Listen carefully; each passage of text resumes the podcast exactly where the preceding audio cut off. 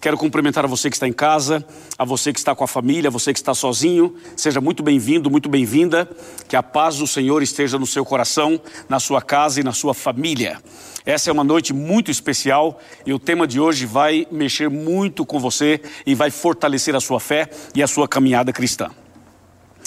Tenho certeza também que você que está conosco pela rádio Novo Tempo, você também vai ser muito abençoado. Quero mandar um abraço para você da rádio, também para você que acompanha pelas redes sociais, pela internet. Muito obrigado por sua presença e que Deus abençoe grandemente a você, também com a sua família. Antes de fazer a oração para começar o tema de hoje, eu queria dizer para tantas pessoas que mandam tantas mensagens, dizer que a gente não tem condições de citar os nomes das pessoas aqui, mas aqui vai o meu abraço para todos vocês, desde a criança até a pessoa de mais idade, tanto adventistas quanto evangélicos e católicos, espíritas e pessoas de outras denominações, sejam todos abraçados com esse abraço cristão e que Deus abençoe grandemente a vocês e obrigado por estarem aqui conosco.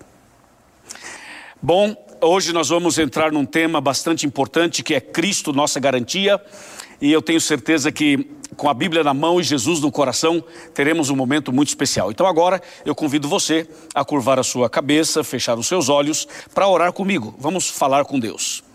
Querido Pai Celestial, estamos é, felizes porque agora vamos abrir a tua palavra, vamos estudá-la e queremos, Senhor, que as palavras do hino do quarteto Arautos se tornem uma realidade em nossa vida.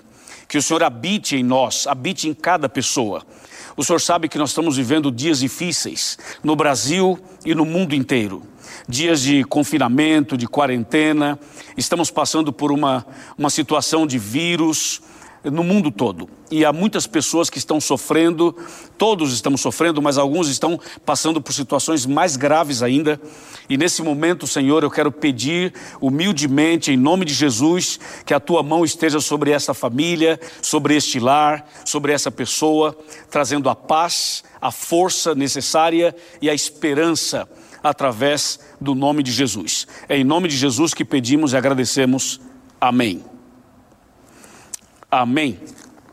Já estou preparadíssimo aqui com a minha Bíblia e eu quero pedir a você que pegue a sua Bíblia também. Uh, nós hoje vamos falar sobre esse assunto que está relacionado ao santuário. Uh, Deus fez o homem à sua imagem e à sua semelhança.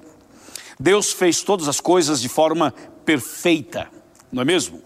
Quando Deus fez Adão e Eva, a comunicação de Deus com Adão e Eva era uma comunicação sem nenhum tipo de barreira, sem nenhuma interrupção, não havia nenhum bloqueio. A comunicação era face a face.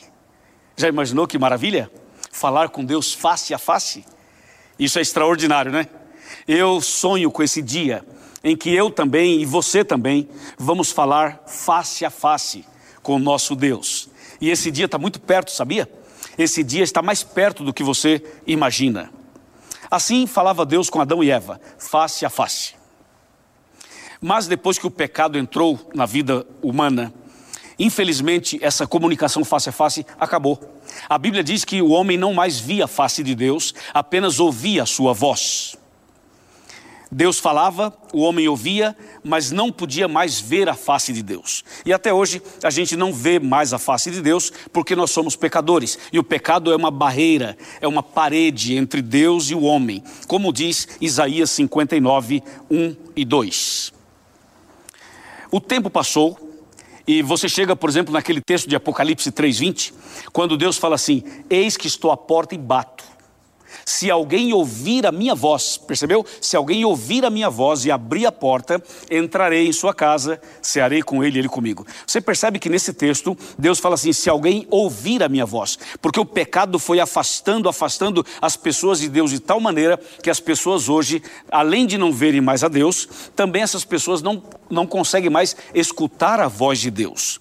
E por isso existem pessoas que estão muito confusas, justamente porque não sabem o que é da vontade de Deus e o que não é, porque não ouvem a voz de Deus, porque não estudam a Bíblia e aí a coisa se complica ainda mais. Mas assim foi o que aconteceu. A comunicação era face a face, o pecado entrou, afastou o homem de Deus, o homem só ouvia a voz de Deus, o tempo passou e hoje nem sequer mais conseguimos ouvir a voz de Deus como antes. O pecado então criou essa ruptura, essa separação terrível entre Deus e o homem. E justamente diante desse contexto, aparece uma frase que está aqui no livro de Êxodo, e eu quero chamar sua atenção para Êxodo capítulo 25, versículos 8 e 9. Veja só o que é que Deus fala a Moisés nesse texto. É Êxodo 25, versos 8 e 9, que diz assim: E me farão um santuário para que eu possa habitar no meio deles segundo tudo o que eu te mostrar para modelo do tabernáculo e para modelo de todos os seus móveis, assim mesmo o fareis. Esse texto é muito importante, não é?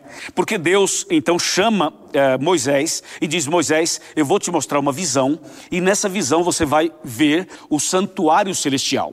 E Deus mostrou a Moisés o santuário celestial e disse: Agora você faça um, construa um santuário na terra, exatamente igual esse modelo que eu estou te mostrando na visão.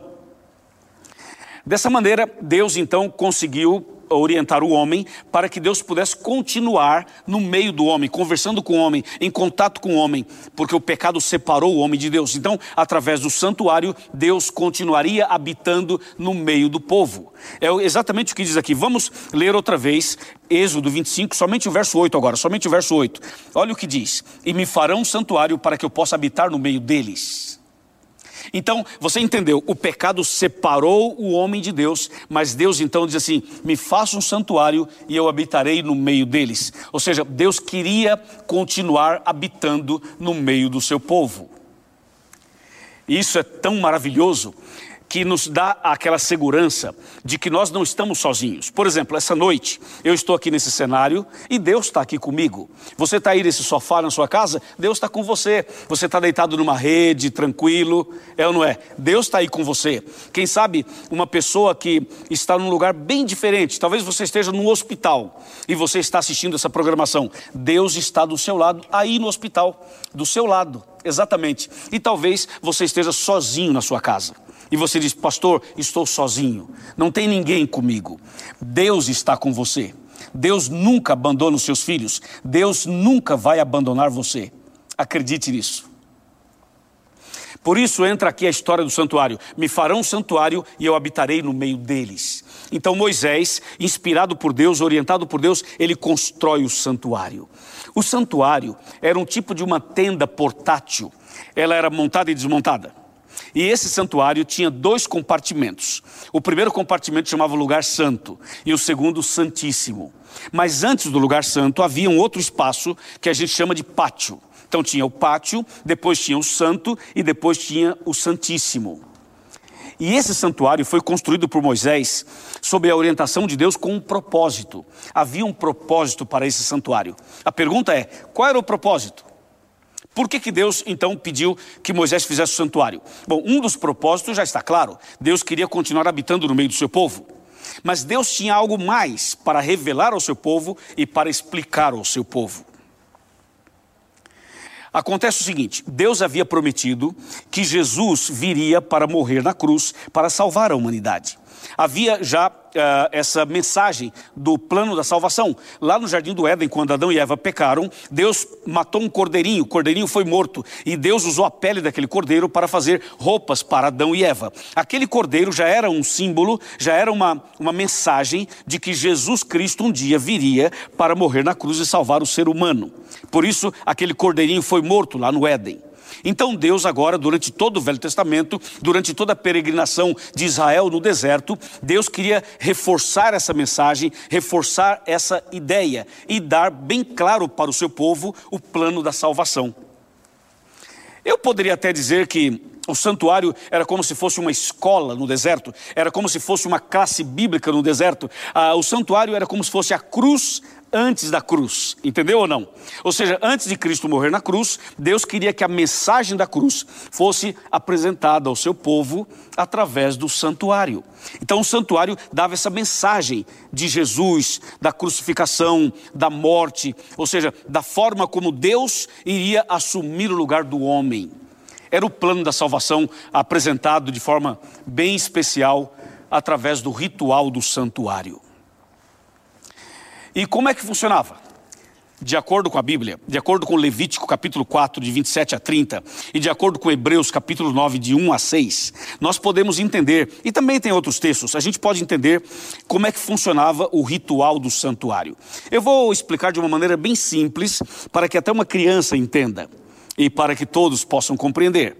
Era mais ou menos assim: o homem cometia um pecado, aí ele se arrependia do pecado cometido, então ele pegava um animal e o animal ali mais usado era o cordeiro, porque era, um, era o animal que tinha o simbolismo de Jesus, mas também tinha outros animais, dependia do pecado, dependia da condição financeira do, do ser humano, do pecador. Então, assim, para não complicar a história, o homem cometia um pecado, se arrependia do pecado, e então ele ia até o santuário, ele levava ali o seu animalzinho, e esse animal era colocado na frente do pecador, o pecador colocava as mãos sobre a cabeça do animal, fazia uma oração e confessava os seus pecados a Deus e pedia perdão para Deus. Deus perdoava aquela pessoa, aceitava a oração dela e o pecado dela, a culpa dela, era simbolicamente transferida ou transferido para o animalzinho. E em seguida o pecador matava aquele animal. Era como se o animal morresse no lugar do homem. Era como se a culpa do homem fosse transferida para aquele animal. E aquele animal era sacrificado, era morto. Entendeu? Assim era feito o ritual do santuário. Mas lá no santuário, lá no, no próprio local onde era feito o sacrifício, o sacerdote e todos aqueles que coordenavam o santuário também tinha um animal preparado para aqueles que não tinham condições de ter um animal para oferecer em sacrifício. Então eles tinham o sacrifício da manhã e da tarde. Era o sacrifício contínuo, que menciona Daniel e que menciona também outras partes da Bíblia. Interessante tudo isso, né? Imagina uma pessoa é, pecou, se arrependeu, aí ela pega um animalzinho, coloca a mão sobre a cabeça do animalzinho, confessa o seu pecado a Deus, pede perdão, a culpa dele é transferida simbolicamente para aquele animal, o animal morre no lugar do, do homem, o inocente no lugar do culpado, o animal que não tem nada a ver com o pecado do ser humano acaba assumindo a culpa e acaba sendo sacrificado no lugar do homem. Você não acha isso um pouco estranho? Você não acha isso é, até um pouco assustador? Sim, pode ser é, estranho e assustador, mas você vai entender por que, que era assim. Qual era a mensagem que Deus tinha para o seu povo? Por falar nisso, eu vou te mostrar aqui só uma parte, é, poderia ler muitos textos, mas vou te mostrar uma parte de um desses textos que nos ajudam a compreender. Olha só, eu vou ler agora Levítico capítulo 4, verso 27. Olha o que diz 4, 27 de Levítico. Se qualquer pessoa do povo da terra pecar por ignorância, por fazer alguma coisa ou alguma das coisas que o Senhor ordenou que não fizessem, e se esse e se essa pessoa se tornar culpada, ou se o pecado em que ela caiu lhe for notificado, trará uma cabra é, uma oferta, uma cabra de oferta, sem defeito, pelo pecado que cometeu, e porá a mão sobre a cabeça da oferta pelo pecado, e a imolará no lugar do holocausto. Entendeu? Foi o que eu acabei de explicar. Assim o pecador fazia esse ritual e logo em seguida, após o pecador fazer todo esse ritual, então era o, o, sacerdote pegava o sangue do animal, colocava numa vasilha e entrava no lugar santo. E ali começava a fazer o ritual do santuário. Esse é um assunto bastante curioso. Olha só, o que que tinha no santuário para que a gente possa entender o ritual? No, lá no pátio tinha uma bacia com água ou uma pia com água, tinha também um altar de sacrifício. Quando entrava no, no santuário, de um lado havia uma mesa com doze pães, chamados pães da proposição. Do outro lado do lugar santo havia um castiçal com sete lâmpadas, e aquelas lâmpadas ficavam acesas de dia e de noite. Depois, um pouquinho mais para frente, já na divisa com o Santíssimo, havia um altar de incenso. Logo depois do altar de incenso havia uma cortina, um véu alto, grosso. E esse véu, essa cortina, era como se fosse uma parede que separava o santo do santíssimo. Aí quando a gente entra no Santíssimo, lá no lugar Santíssimo havia uma arca, a arca da aliança, ou a arca do pacto, do concerto. E ali dentro daquela arca haviam três objetos, de acordo com o livro de Hebreus: havia a vara de Arão que floresceu, havia é, o maná e também as tábuas da lei dentro dessa arca da aliança. E sobre a arca da aliança havia uma tampa, e essa tampa chamava-se propiciatório. E sobre essa tampa do chamada propiciatório haviam dois anjos querubins esculpidos de ouro, curvados, um curvado para o outro. Então, tudo isso que eu falei eram as mobílias do santuário. OK? Tá claro?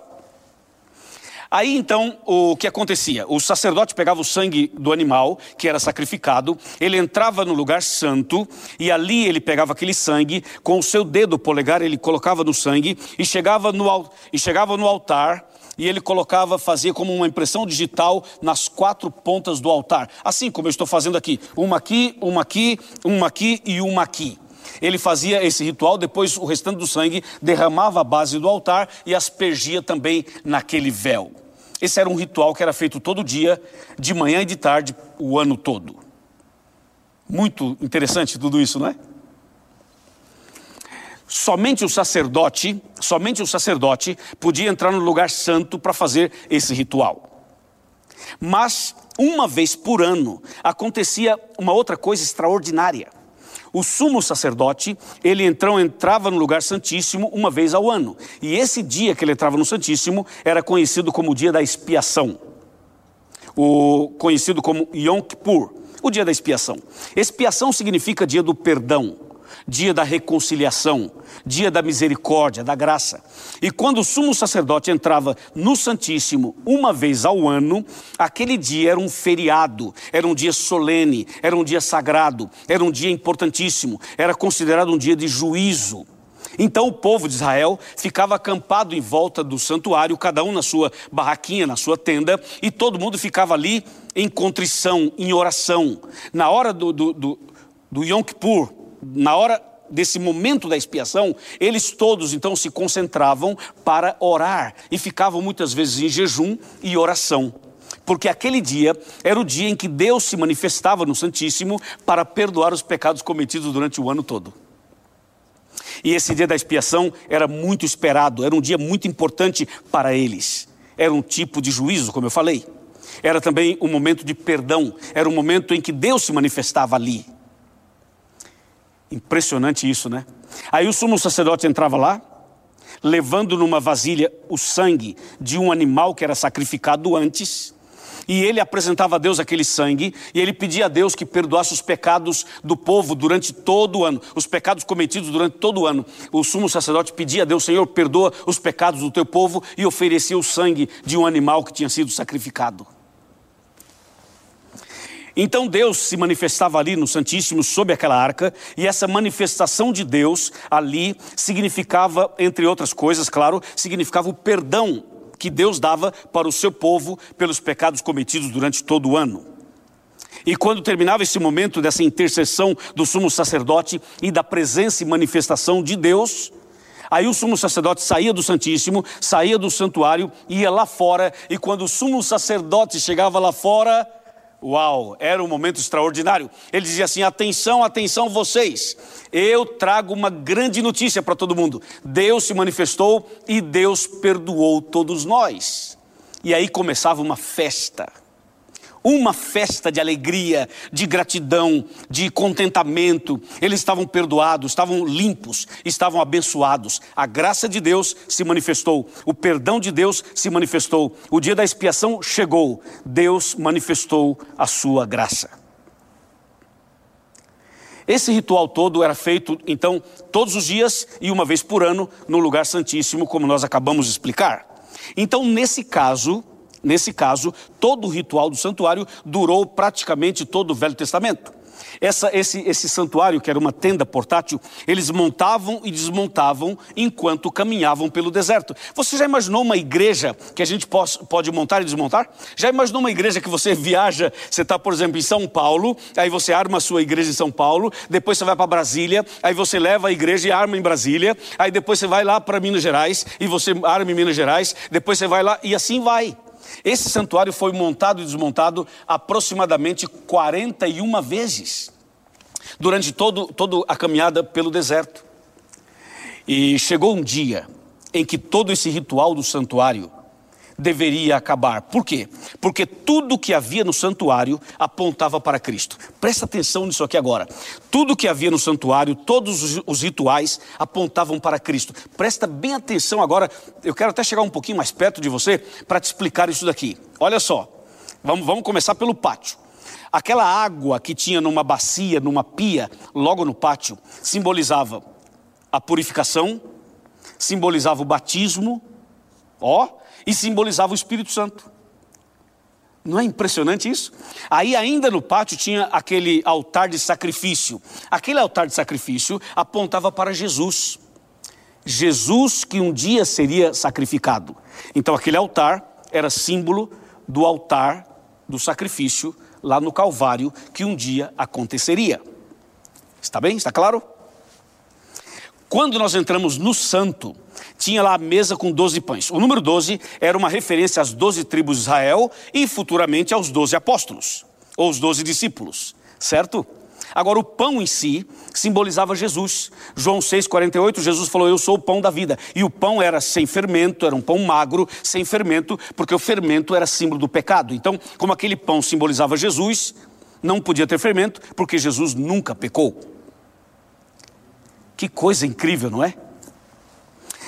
E depois, do outro lado, ainda no lugar santo, havia o castiçal com sete lâmpadas. O número sete é o número da perfeição e era uma referência às sete igrejas do Apocalipse. E o fato de, das lâmpadas ficarem acesas dioturnamente significa e aponta para Jesus. A Bíblia diz em João 8,12, Jesus falando: Eu sou a luz do mundo. Então Jesus era ali simbolizado por essa luz, a luz do mundo. Depois nós é, percebemos que tinha um, um, altar de incenso, e esse altar de incenso simbolizava a adoração, o culto, simbolizava as orações do povo de Deus. Quanta coisa interessante tinha no santuário. Entrando no Santíssimo, então, tinha a arca da aliança e, e, três objetos lá dentro. O maná era um símbolo de que Deus cuida da gente. Maná significa Deus proverá. A, a presença do maná ali era um recado dizendo: calma, confia, Deus cuida de você, Deus protege você, o alimento não vai faltar, a proteção não vai faltar. O maná simbolizava o cuidado de Deus, Deus proverá. Ainda dentro dessa arca da aliança tinha a vara de Arão que floresceu. Essa vara era uma mensagem de Deus dizendo que Deus conduz o seu povo, que Deus conduz a sua igreja, que Deus está no comando das nossas vidas. Que bênção, que maravilha isso. E depois tinha também as tábuas da, da, da, da aliança, do concerto, dos dez mandamentos. As tábuas da lei estavam ali, os dez mandamentos, mostrando que ali havia uma mensagem de amor e de justiça, porque a lei de Deus vai ser a norma para o juízo final. Por isso estava ali as tábuas da lei, mostrando que no juízo final a lei de Deus será usada como norma para o julgamento. Claro? E tem mais algumas coisas. Por exemplo, o cordeiro que era sacrificado era símbolo de Jesus. O sangue derramado era símbolo do sangue que Jesus derramaria. O sacerdote apontava para Cristo, que também era o nosso, seria o nosso sacerdote. O sumo sacerdote também era Cristo, que também seria o nosso sumo sacerdote. Tudo que havia no santuário, cada detalhe, tudo apontava para Jesus. Aquele ritual todo era uma mensagem da cruz, era a cruz do deserto, a cruz antes da cruz. E esse ritual todo perdurou até o momento em que Jesus morreu na cruz. Eu vou chamar sua atenção agora para um texto maravilhoso que está aqui no livro de Mateus, Evangelho de Mateus, capítulo 27, versículos 50 e 51. Olha só, Mateus 27, 50 e 51. Eu vou esperar para que você abra a sua Bíblia. Pega a sua Bíblia, abra lá, ou pega o seu celular, localiza o texto, Mateus 27, 50 e 51. Agora você vai ver a conexão que tem de todo o ritual do santuário com Jesus e com a cruz. Vamos ler, diz assim o verso 50. E Jesus, clamando outra vez em, com grande voz, entregou o Espírito. E eis que o véu do santuário se rasgou em duas partes, de alto a baixo, tremeu a terra e fenderam-se as rochas. Que impressionante isso! Veja, quando Jesus morreu na cruz, aquele ritual do santuário acabou. Por isso que fala aqui, quando Jesus então clamou uh, em alta voz, o verso 51 fala: o véu do santuário se rasgou, mostrando que todo o ritual do santuário apontava para Jesus. Jesus, quando esteve aqui na terra, ele foi batizado por João Batista. Você lembra desse episódio? E quando Jesus chegou para ser batizado, João Batista olhou assim e falou assim: Eis o Cordeiro de Deus, lembra? Que tira o pecado do mundo. João 1, 29. Eis o Cordeiro de Deus. Jesus é chamado de Cordeiro de Deus, que tira o pecado do mundo. Quando Jesus foi crucificado, ali estava o verdadeiro Cordeiro, ali estava a verdadeira oferta, ali estava o verdadeiro sacrifício. Jesus, o verdadeiro Cordeiro, morreu por nós. Por isso, quando ele morreu, todo o ritual do santuário terminou, chegou ao seu final. A partir daquele dia, não era mais necessário matar cordeiros, não era mais necessário matar nenhum tipo de animal, nem fazer um sacrifício humano, porque Jesus agora fez o sacrifício perfeito por mim e por você. Amém. Louvado seja Deus por isso. Então Jesus coloca um ponto final em todo esse ritual e agora toda a atenção está em Jesus crucificado, sepultado, ressurreto e Jesus então cumpriu toda esta mensagem. Aí Jesus ressuscitou, ficou 40 dias na terra e depois voltou para os céus. Quando Jesus voltou para os céus, Jesus entrou no céu do santuário. E Jesus exerceu o seu ministério no santuário celestial desde que ele voltou para o céu, depois da ressurreição. Mas tem uma coisa interessante. A Bíblia diz que chegaria um tempo em que Jesus passaria para o lugar santíssimo do santuário celestial. E de acordo com a profecia de Daniel 8,14 e Daniel 9, de 24 a 27, Jesus hoje está no lugar santíssimo do santuário celestial. E Jesus, quando passou para o Santíssimo, iniciou também o grande dia da expiação, iniciou também o juízo final. Isso é incrível. O juízo final está dividido em três fases. E a primeira fase já começou, porque Jesus está no lugar santíssimo do santuário celestial. Você entende isso? Então Jesus hoje é aquele que intercede por nós. Jesus hoje está no santuário celestial como nosso sumo sacerdote, como aquele que intercede, como nosso advogado, como nosso intercessor, como nosso amigo. Você sabia que você tem um advogado no céu? Você sabia que você tem um intercessor no céu? Você sabia que você tem alguém que intercede por você, que luta por você, que trabalha por você, que ama você, que perdoa você, que resgata você e que salva você? Sabia disso?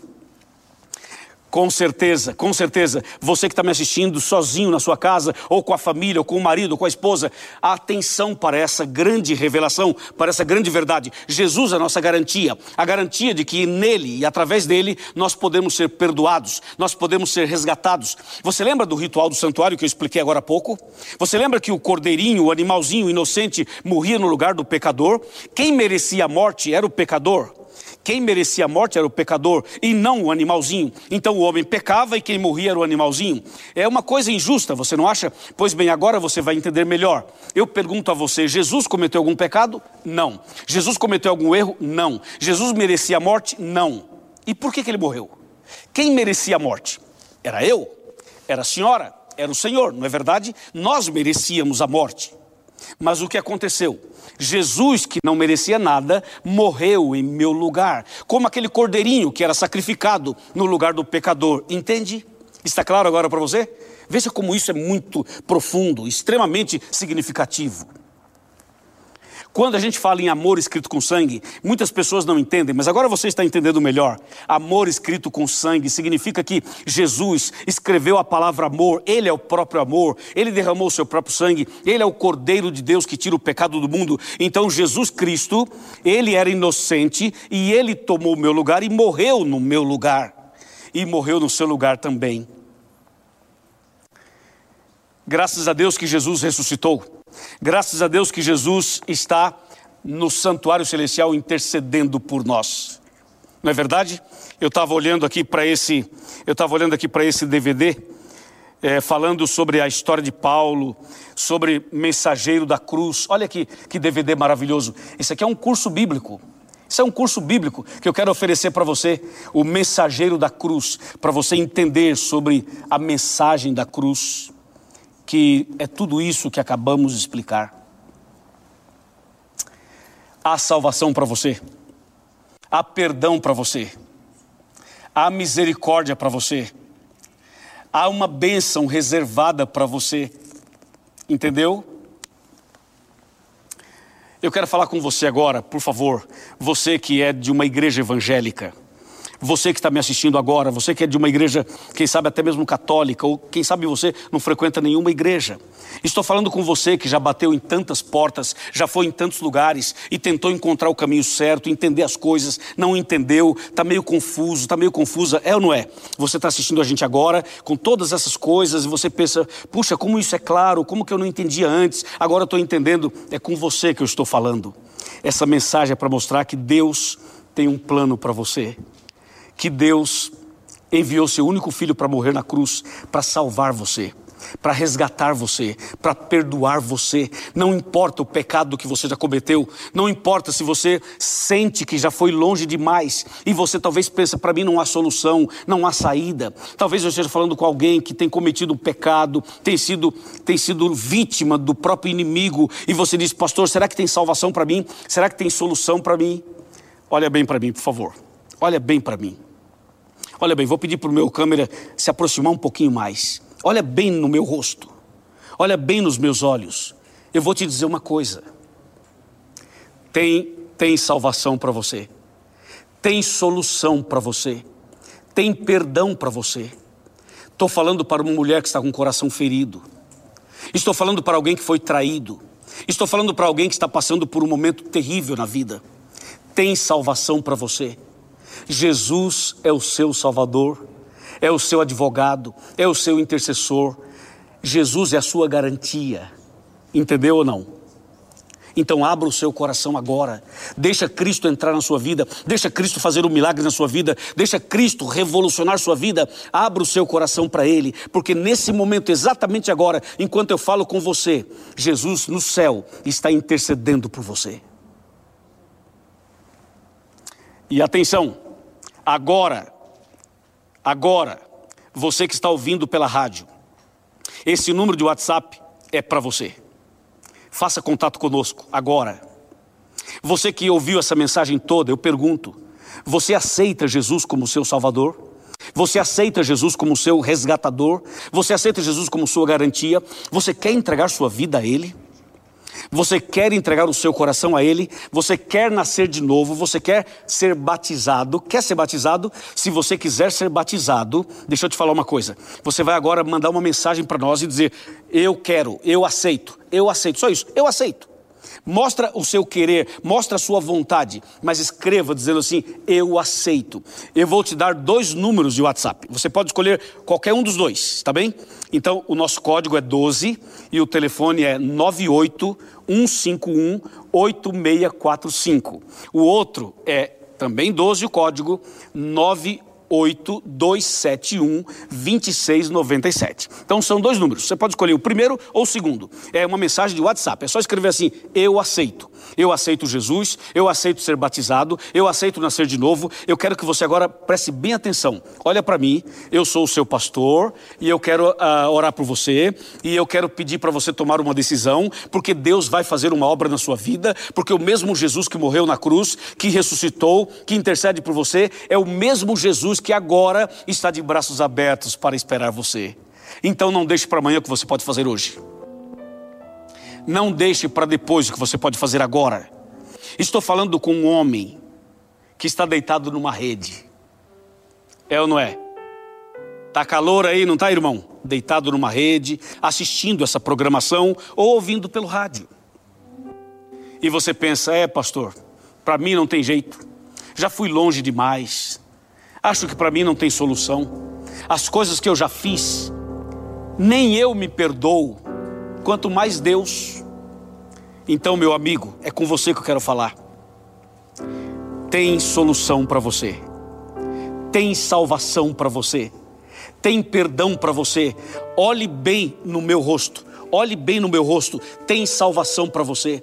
Nós vamos colocar para você aí, já está um, um site para você, novotempo.com barra eu aceito. O que você tem que fazer é somente aceitar. Aceita Jesus, aceita nascer de novo, aceita o batismo, aceita, tome uma decisão agora.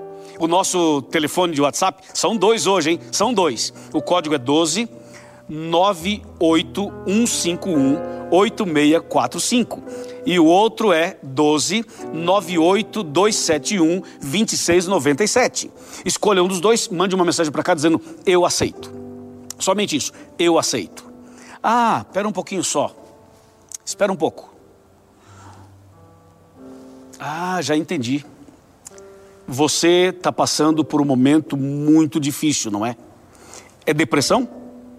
Hum. O que aconteceu? Ah, você bebeu hoje.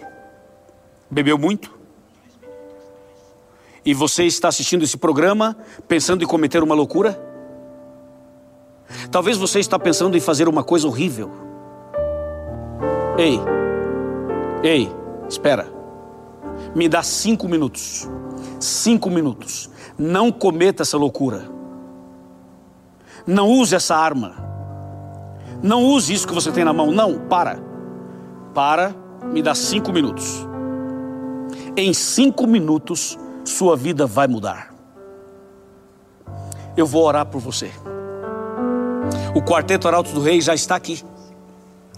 O quarteto vai cantar uma música. Não é uma música. Não é uma música, é um sermão. É uma mensagem. Eles já estão preparadíssimos. E você vai ouvir um chamado de Deus para começar tudo de novo. Tudo novo, de novo. Entendeu ou não? Não existe impossível para Deus. Não existe impossível para o Senhor. Jesus vai te abençoar. Jesus vai curar você. Jesus vai restaurar você, eu tenho certeza disso. Jesus está agora com a mão sobre a sua cabeça, sobre o seu lar, sobre a sua família, sobre o seu coração. Jesus ama você, você é muito importante para Ele. Acredite no que eu estou dizendo a você. Eu sou testemunha disso. Eu já vi Deus fazer coisas impressionantes na minha vida. E se Deus fez na minha, vai fazer na sua também. Você acredita? Então vamos fazer uma coisa? Vamos fazer uma coisa? Você acredita? Acredita ou não? Então faz o seguinte: tem um amigo seu aí que vai te ligar daqui a pouco e vai falar para você desse cartão. Desse cartão aqui. E você vai responder essas perguntas e vai tomar uma decisão como você nunca tomou em sua vida. Como foi o caso do José Marcos. O José Marcos tomou a decisão dele. Ele mora em São Paulo. É esse aí que está aparecendo na sua tela. É isso aí. Esse homem falou assim: Eu aceito. Ele aceitou. Parabéns, parabéns, irmão, por essa decisão maravilhosa. Arautos do Rei, dá para fazer uma decisão e começar tudo de novo? Explica melhor para mim e para os meus amigos que estão agora assistindo essa programação.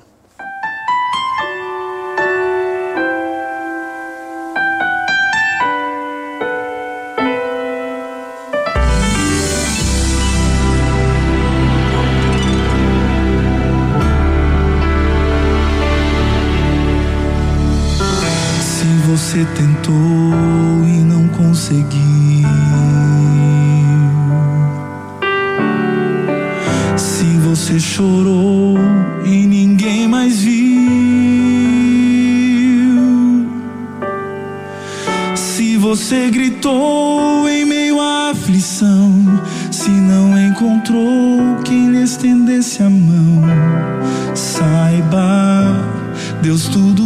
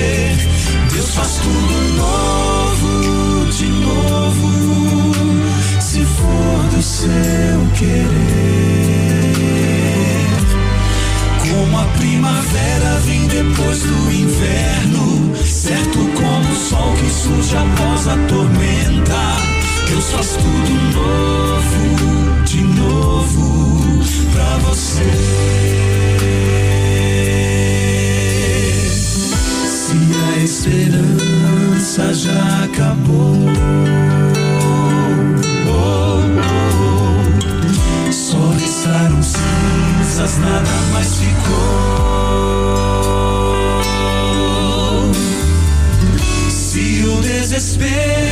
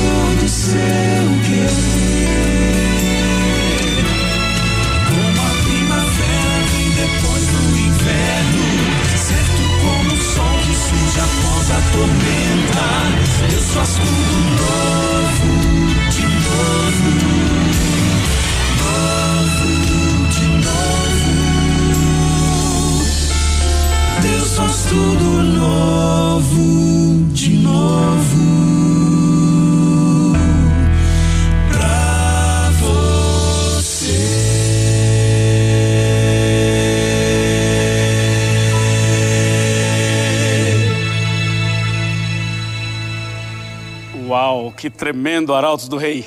Muito obrigado, viu? Essa música tocou o nosso coração. Fique aqui um pouquinho, que a gente vai finalizar juntos.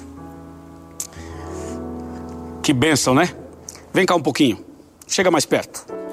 Isso, vem. Pode vir um pouquinho mais. Chega bem pertinho. E aí? Crê nessa palavra? Crê nessa mensagem? Aceita Jesus na sua vida? Aquele que perdoa, aquele que restaura, aquele que cura, aquele que salva. É, Jesus é o Cordeiro que foi morto naquela cruz para que você e eu pudéssemos ter a vida eterna. Mande uma mensagem para cá. Aí está aparecendo na sua tela os nossos contatos. O nosso site é novotempo.com/barra eu aceito. Ou você pode também mandar uma mensagem no WhatsApp só assim, ó, eu aceito, só isso, eu aceito. Você está vendo o número? É o código 12 98151 8645. O outro número é 12 98271 2697. Eu quero ver a sua decisão. Jesus quer ver a sua decisão. Deus está chamando você. Quando eu falo chega mais perto, não é para chegar perto de mim, é para chegar perto de Jesus, é para che chegar perto de Deus, perto da Bíblia, é para passar por essa experiência que o quarteto cantou, é para nascer de novo, começar tudo de novo e ter uma vida melhor, mais feliz e mais abençoada. É isso que Deus quer para você. Mesmo diante de tanta situação grave, pandemia, coronavírus, tanta coisa, esse é o momento da gente se apegar mais a Deus e entregar tudo nas mãos dele, principalmente o nosso coração. Se você fizer isso agora, você vai ser abençoado agora. Ah, e você que tinha uma arma na mão, e você que tinha um desejo de cometer uma loucura, agora eu vou orar por você. Curve a sua cabeça, feche os seus olhos, que eu vou orar por você e por todos que estão conectados agora. Senhor nosso Deus, obrigado por essa palavra de vida e de esperança. Abençoe este homem, esta mulher, este jovem, esta família, esse casal. Derrama sobre essa pessoa o poder do Espírito Santo. Salva, cura esta pessoa. Eu entrego nas tuas mãos, Senhor cada pessoa que ora comigo. Que agora a tua misericórdia esteja sobre essa pessoa. Em nome de Jesus. Amém.